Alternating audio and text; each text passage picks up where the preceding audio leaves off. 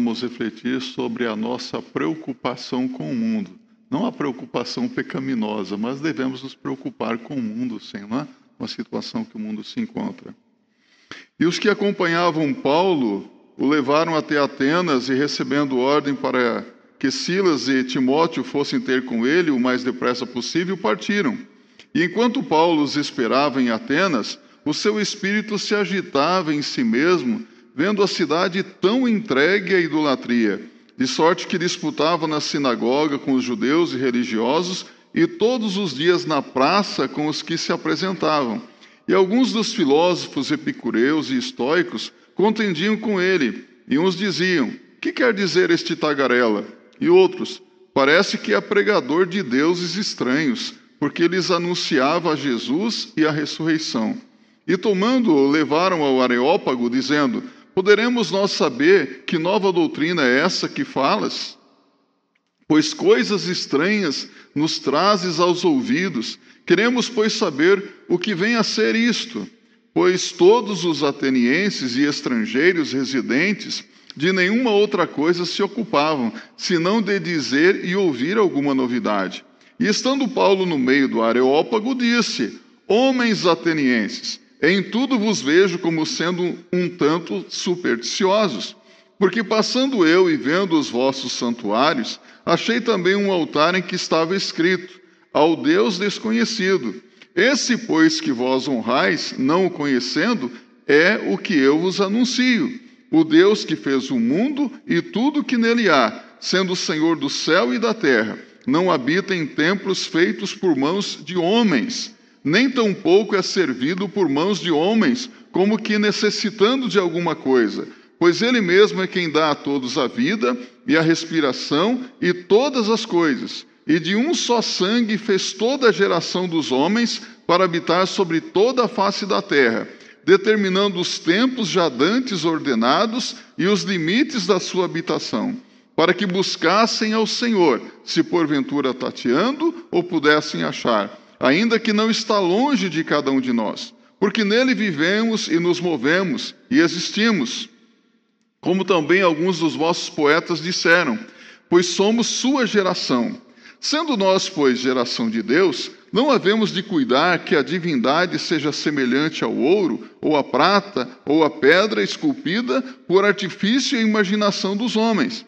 Mas Deus, não tendo em conta os tempos da ignorância, ordena agora a todos os homens, em todo lugar, que se arrependam, porquanto tem determinado um dia em que com justiça há de julgar o mundo por meio do homem que destinou e disso deu certeza a todos, ressuscitando-o dentre os mortos. E como ouviram falar da ressurreição dos mortos, uns escarneciam e outros diziam: Acerca disso te ouviremos outra vez. E assim Paulo saiu do meio deles. Todavia, chegando alguns homens a ele, creram, entre os quais foi Dionísio, a Aeropagita, uma mulher por nome Dâmares, e com eles outros. Deus abençoe a sua palavra, meus irmãos. Podem se assentar. Os historiadores afirmam que Atenas era o centro cultural e intelectual do mundo antigo. Uma cidade muito importante naquela época. Era também um, um centro onde se discutiam as ideias dos filósofos, Aristóteles, é, Platão, Sócrates, Epicuro, e tantos outros como Zenão. No entanto, meus irmãos, essa cidade, embora fosse um centro cultural, um centro de inteligência do mundo antigo, era também uma cidade cheia de corrupção moral, de licenciosidade, de libertinagem, de escravidão ao materialismo, uma cidade extremamente voltada para a idolatria. Uma cidade que buscava os falsos deuses. É uma, uma cidade que se preocupava muito com divertimentos. Alguém aqui gosta de moda?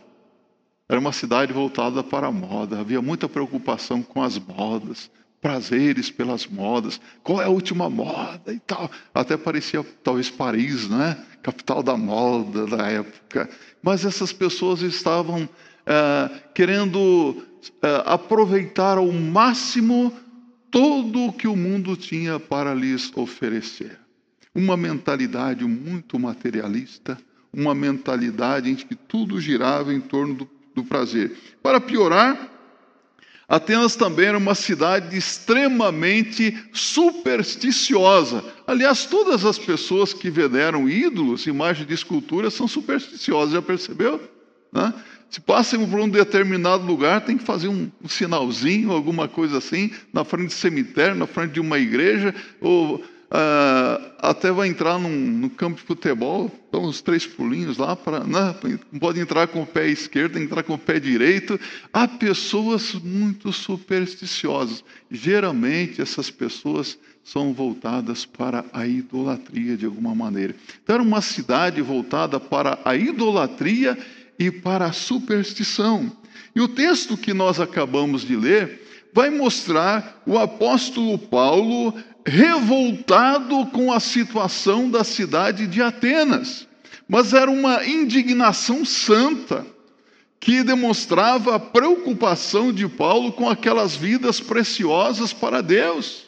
Paulo, meus irmãos, observava a cidade de Atenas não com um olhar crítico, não com um olhar de desprezo, mas eu acredito que Paulo observava Atenas com os olhos de Deus.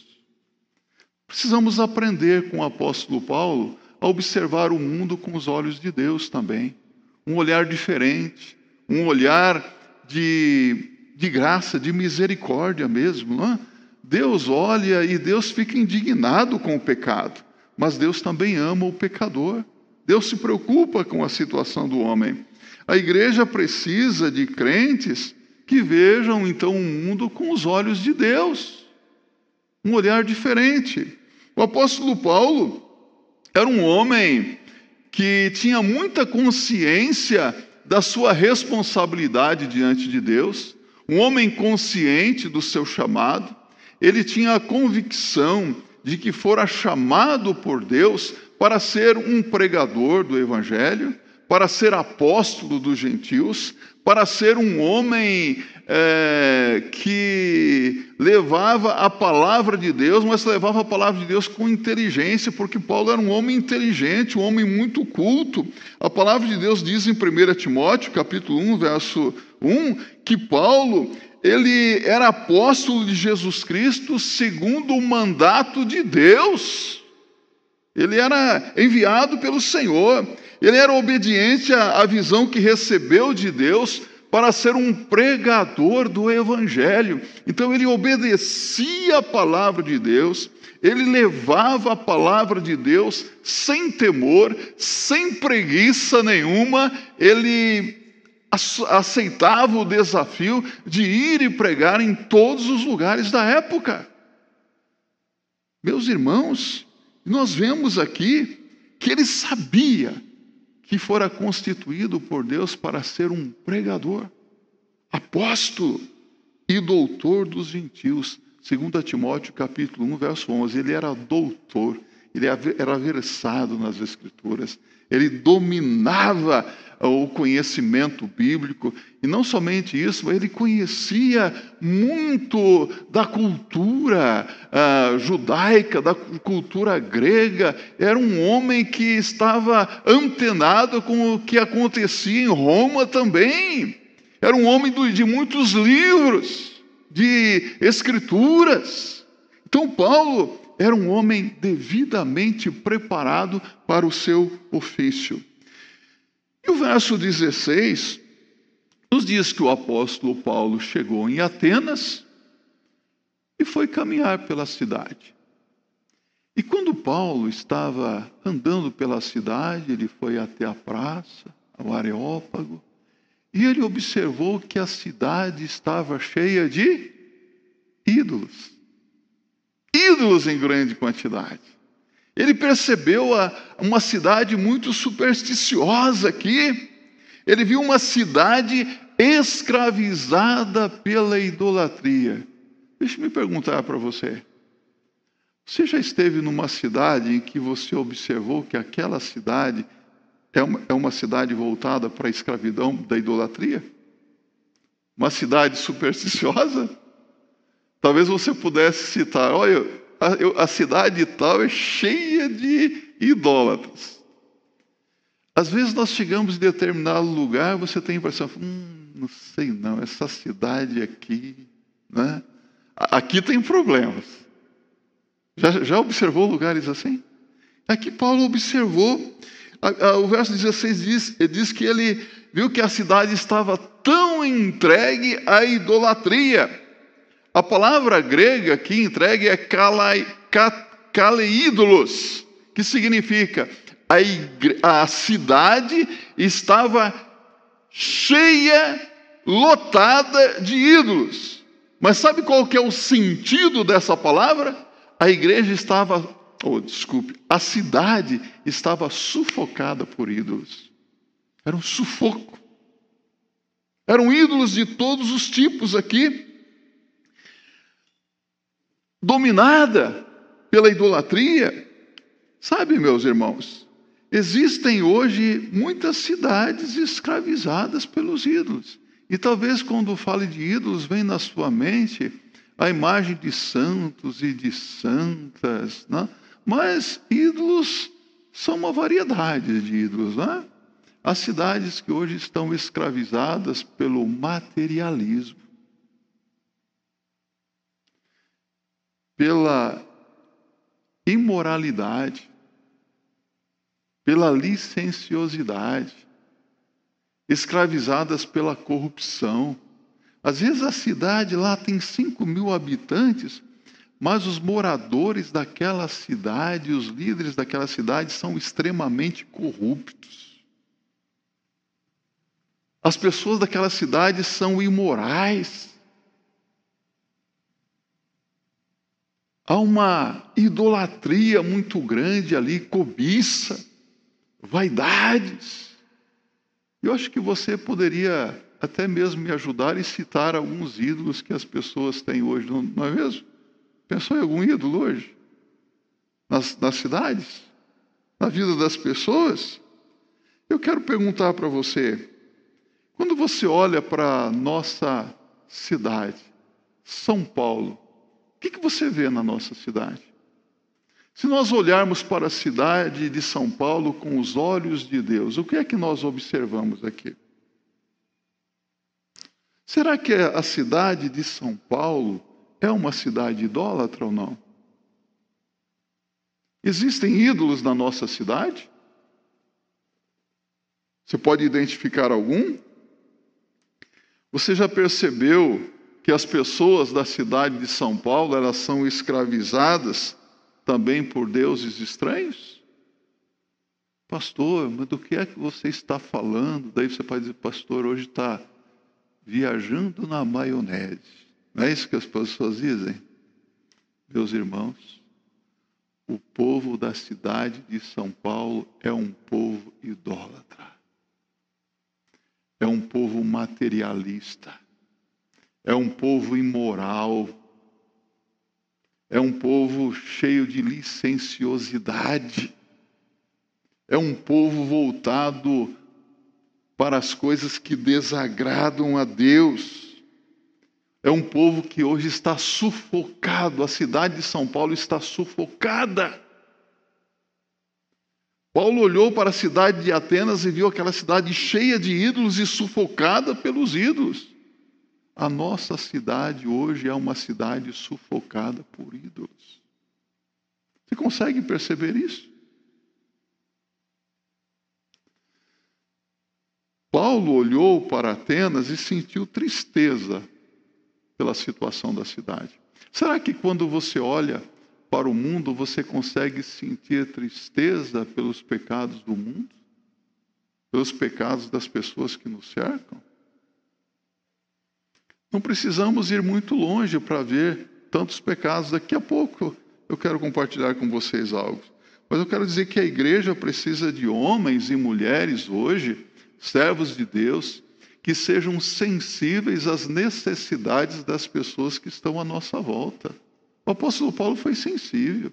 O apóstolo Paulo viu a situação espiritual daqueles homens. Aqueles homens da cidade de Atenas eram pessoas, ah, eu não vou dizer tementes a Deus, mas cheios de superstição. Sabe? O verso 16 diz que quando Paulo viu a cidade dominada pela idolatria, o que, que ele sentiu? Revolta, indignação. Paulo, ele sentiu uma revolta e se sentiu desafiado também a confrontar aquela situação. Desafiado a, a mudar aquela situação de miséria ali. Você já ficou triste com a situação de pecado de alguém ou não? Já se ficou triste ao ver a situação de miséria da nossa cidade?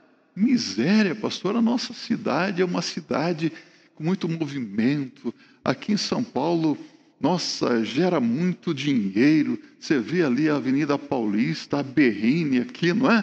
Tanto movimento, tanta gente. Você já sentiu tristeza pela situação de violência da nossa cidade? Da marginalidade?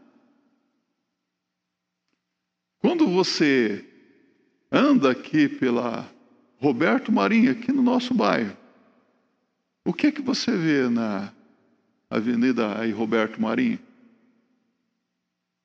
O que é que você vê? Obras inacabadas. Essa obra aqui era para, eh, do metrô era para ter sido terminada em é, 2014, né? Nós estamos em que ano? Por que, que não terminou? Corrupção. Aí você olha embaixo de toda essa obra ali no rio, o que, você vê? O quê? Meninos drogados, adolescentes e jovens de 16 a 24 anos, homens e mulheres, meus irmãos, com cobertorzinho, chora aquele cobertorzinho fraquinho nas costas, com pedra de crack, atravessando a rua de qualquer jeito, você pode até atropelar um ali, e que situação triste seria se isso acontecesse, não é? Você vê essa situação? Isso mexe com você de alguma maneira? Tem gente que passa e olha e fala, essas autoridades e tal. Ficamos revoltados às vezes com as autoridades. Nós devemos ficar indignados com o pecado e nos levantar contra a situação, sim, mas entendemos que tudo isso é gerado por causa dos ídolos. Essas pessoas estão aqui por causa do ídolo que se chama vício. Vícios.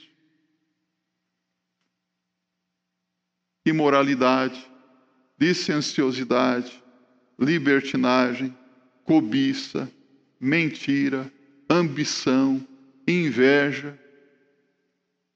São tantas coisas, né? vaidades, trapaça, sexualidade abusiva.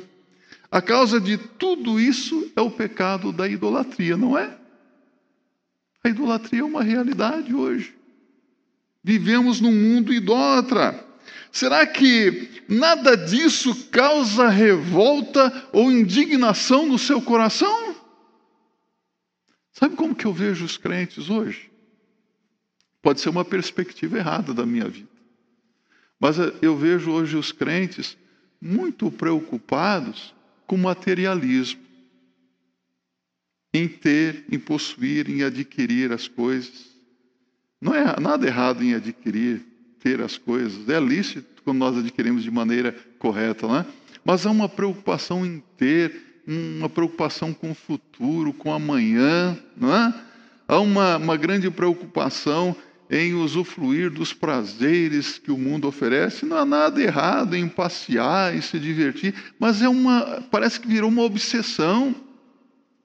Você vê uma idolatria hoje, um endeusamento pelo corpo, não é?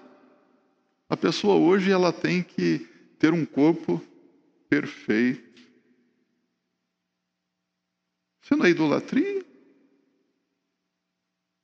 E as pessoas se tornam escravas de tudo isso. Vidas escravizadas. Isso gera algum tipo de indignação em você? Talvez você que é gordinho, barrigudinho como eu, assim, fala: puxa vida, acho que o meu ídolo é inveja. Eu vejo essa pessoa aí toda bombada aí, né? Sarada aí, eu aqui com essa minha barriga, essas minhas papadas. Meus irmãos, meus irmãos, não podemos, enquanto igreja, permitir em nosso bairro centenas de pessoas escravizadas pelos ídolos. Em nossa cidade, milhares, quem sabe milhões de pessoas em nosso estado, em nosso Brasil, é, vivendo essa vida de escravidão. Então, como pastores, como diáconos, diaconisas, ministros, líderes da igreja, professores de escola bíblica, seminarista e membros da igreja em geral, nós precisamos olhar para o mundo com os olhos de Deus. Observar a situação das pessoas, os pecados, e olhar com, com misericórdia, e ficarmos indignados com os modismos, com as ideologias que têm vindo do inferno para destruir vidas, destruir famílias, destruir sociedade, destruir cidades e nações. Tudo isso tem vindo do inferno, meus irmãos. O inferno está aí agitando o mundo. E nós precisamos ficar indignados, sim. Eu vejo aqui nesse texto a prontidão do apóstolo Paulo para confrontar aquela situação de miséria. E eu acredito que Deus espera também do seu povo hoje aquela disposição para estar pronto para confrontar o pecado. Jesus sabia fazer isso muito bem, não é? Mas Jesus confrontava o pecado das pessoas sem desrespeitar as pessoas. Já notou isso? Eu gosto muito da mulher que foi apanhada em adultério, o homem não apareceu, né? só trouxeram a mulher, coitadinha da mulher. Como que mulher sofre, né? Só veio a mulher, o homem sumiu. A lei devia dizer que os dois, não é? Deveriam ser apedrejados, só trouxeram a mulher. E as pessoas estão santas, né? Pessoas estão preocupadas. Jesus disse: quem estiver sem pecado, atire a pedra. E ouviu-se o barulho de pedras sendo largadas e um a um aqueles homens saíram, ficando só Jesus e a mulher. Jesus perguntou: mulher, ninguém te condenou? Ninguém, Senhor. Nem eu também te condeno. Vá e não peques mais. Jesus confrontou com o pecado? Desafiou a não pecar mais? Então nós precisamos aprender a confrontar as pessoas é a confrontação, mas fazer também uma autoconfrontação. Olhar para a palavra de Deus, que é espelho, e olharmos para dentro da palavra e nos enxergarmos também. Às vezes nós estamos vendo coisas, mas não estamos nos enxergando. Quem eu sou, de acordo com a palavra de Deus? O que, que a palavra de Deus está mostrando na minha vida? Será que eu tenho algum ídolo na minha vida? Será que eu estou me inclinando para algo que desagrada a Deus, que eu não estou observando, mas que as pessoas estão observando? Paulo, quando chegou naquela cidade, ele observou, não é? Às vezes nós não estamos vendo, mas as pessoas estão vendo, não é? Quem avisa é amigo, não é? Vou dizer uma coisa para você: você é meu amigo?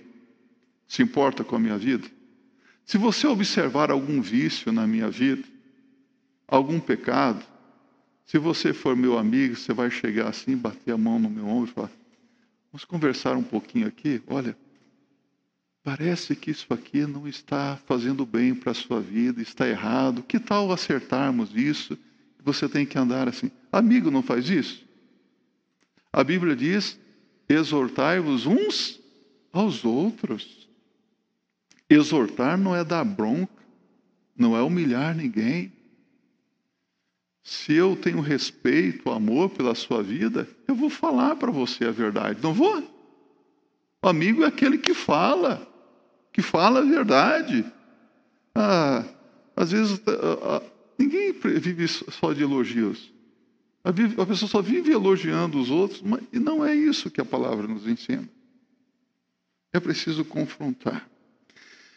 O verso 17 nos mostra que o primeiro grupo que o apóstolo Paulo visitou foi dos judeus e dos gregos tementes a Deus que se reuniam na sinagoga. E eu acredito que quando Paulo chegou ali, é, Paulo observou também algumas coisas na vida daquelas pessoas que eram tementes a Deus. Ele observou o pecado na vida daqueles que se diziam irmãos. E os pecados na vida dos nossos irmãos em Cristo. Será que isso causa indignação também no nosso coração? Causa revolta? nos leva a agir para ajudar essas pessoas, ao invés de empurrá-las para baixo, nós precisamos puxá-las, não é verdade? Porque talvez alguém esteja andando atrás de nós, observando no os nossos passos e está mancando. E nós devemos andar retamente para que aquele que está mancando também não venha cair. Compreende isso? Ajudar os outros. Pecado de um irmão e outro deve gerar indignação. Não podemos nos acostumar com pecado, não. Não é assim mesmo. Isso passa, passa. Vai passar sim, mas pecado precisa ser tratado, precisa ser combatido. Problemas precisam ser resolvidos, não é? Problema é problema, repita comigo. Problema é problema. E é ema, ema, ema, cada um com seus problemas, né? Mas pecado é pecado, e pecado precisa ser confessado e abandonado. Não podemos passar a mão sobre o pecado. Então, lá na sinagoga, Paulo discutia, Paulo ensinava ah, sobre o verdadeiro Deus para os gregos, para os judeus, e aquela discussão ficou acalorada, meus irmãos, de tal maneira que os atenienses levaram o apóstolo Paulo até o Areópago para que ele explicasse melhor aquela doutrina, aqueles ensinos que ele estava trazendo, porque eram ensinos estranhos. Eles nunca ouviam, tinham ouvido a mensagem do Evangelho. Ele falou: Você está falando para nós de coisas estranhas. Mas Paulo estava apresentando a verdade do Evangelho. O verso 18 diz que ele debatia com os epicureus e com os estoicos. Sabe que grupo era esse?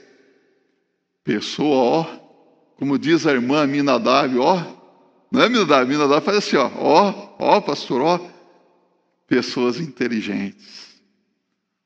Os epicureus, meus irmãos, esse, essa turma aqui, eles pregavam a busca do prazer pelo prazer. aproveitar a, a vida. Eles diziam, acho que a pregação deles seria muito bem aceita na, na nossa geração. Eles diziam: divirtam-se, comam, bebam, alegrem-se. Era uma liberdade sem limites, licenciosidade mesmo. Para eles não existem normas morais, não existia nenhuma divindade para observar as ações e atitudes do homem, para eh, normatizar a conduta do homem. Eles diziam não haver é, vida após a morte, morreu, acabou, não é isso que muitos dizem hoje? Morreu, acabou, não havia ressurreição para eles. Então eles estavam preocupados em aproveitar a vida. Eles diziam que o mundo estava entregue ao acaso, às circunstâncias. Parece que tem uns pregadores hoje dizendo isso, né? Olha, Deus criou o mundo e entregou tudo nas mãos do, do, do homem Deus está descansando. Deus não entregou tudo, não abandonou tudo, meus irmãos. Deus é o Criador, sustentador, governador do universo. Deus está sentado no trono, Ele está reinando. O céu comanda a terra. Deus controla tudo. Tudo o que acontece na nossa vida. Os epicureus, eles diziam que é o destino, é assim mesmo. E havia um outro grupo aqui, é, os estoicos, mas por causa dessas filosofias, Atenas então se tornou um mar de imoralidade, de licenciosidade, de libertinagem, um, um lugar de, cheio de su, supersticiosos, pessoas que, que estavam vivendo uma vida puramente sem sentido. E eles viviam muito preocupados com as últimas notícias. Eles eram ávidos por notícias. Eles queriam saber sobre tudo e sobre todos. Eram demasiadamente curiosos. Queriam saber tudo nos mínimos detalhes. Havia um comentário, um, um humorista no passado que ele, ele até brincava, nos mínimos detalhes, né? Há pessoas que querem saber tudo nos mínimos detalhes. Mas de que adianta muito conhecimento na cabeça se o coração está vazio de Deus? De que adianta ter muito dinheiro no bolso e estar sem Deus na vida? Materialismo é isso. Pessoas que tornam o dinheiro o seu Deus. Os estoicos eram aquelas pessoas intelectuais da cidade de Atenas. E Deus mandou o apóstolo Paulo para Atenas, Deus mandou a pessoa certa, porque o apóstolo Paulo era um intelectual. Ele estava no nível para debater com aqueles homens. E aquelas pessoas não tinham argumento diante da verdade do Evangelho. Paulo, meus irmãos, estava preparado para encará-los. O crente deve estar preparado, meus irmãos. A Bíblia, a Bíblia mesmo diz Procura apresentar-te diante de Deus como obreiro aprovado que não tem de que se envergonhar, que maneja bem a palavra da verdade. Devemos estar preparados para, re, uh, para responder com mansidão, temperança a qualquer um que nos perguntar a razão da esperança que há em nós. Paulo era preparado. Você está preparado? Há pessoas que às vezes fazem muitas objeções. Há pessoas que fazem críticas, e às vezes são críticas sinceras. Há pessoas que estão cheias de dúvidas, e são dúvidas sinceras. E há pessoas que hoje estão aí numa cegueira espiritual e nós precisamos ajudá-las a tirar essa venda que o inimigo colocou diante dos seus olhos, que são tal qual uma cortina de fumaça, para que eles não vejam, não se convertam ao Deus verdadeiro. E Paulo ali, meus irmãos, olha que, que sabedoria que Deus deu para Paulo. Ele diz: Olha, andando aí, eu observei que vocês são supersticiosos e vocês é, levantaram um altar ali a um Deus desconhecido. E é sobre esse Deus que eu quero falar para vocês. É o Deus superior, Criador dos céus e da terra. E apresentou o Evangelho. E quando Paulo falou sobre ressurreição dos mortos, eles não e deixaram Paulo. Mas dois ali abraçaram a fé em Cristo e outros também ouviram o Evangelho e se converteram.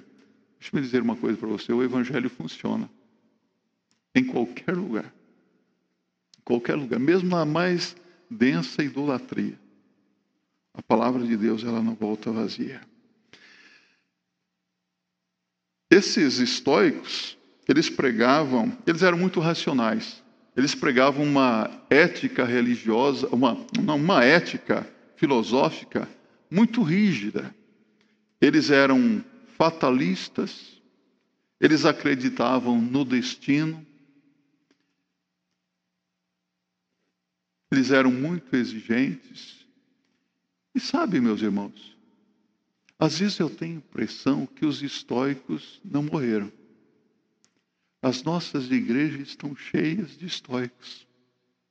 Pessoas que são muito rigorosas, na ética, na razão, são muito racionais, mas são idólatras. Esses estoicos diziam: olha, o ser humano tem que se acostumar com o sofrimento, porque é assim mesmo. Vai chegar um momento em que você vai se acostumar com a dor. Não tem muita gente pregando isso? Não, é assim mesmo, se acostume com isso. A pergunta que eu quero fazer para você: você está preparado para confrontar os pecadores com os seus pecados? Independente de quem possa ser esse pecador? Está preparado ou não?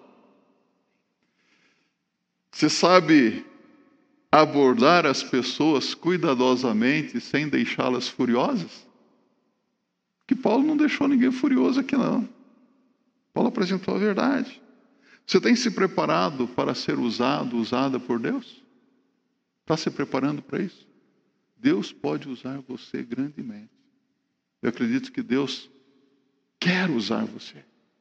Você precisa se colocar nas mãos de Deus. Então, o mundo uh, que nós vivemos precisa de uma igreja operante, uma igreja que não tenha medo de desafios. Será que nós somos essa igreja? Será que nós podemos dar uma resposta para esse mundo?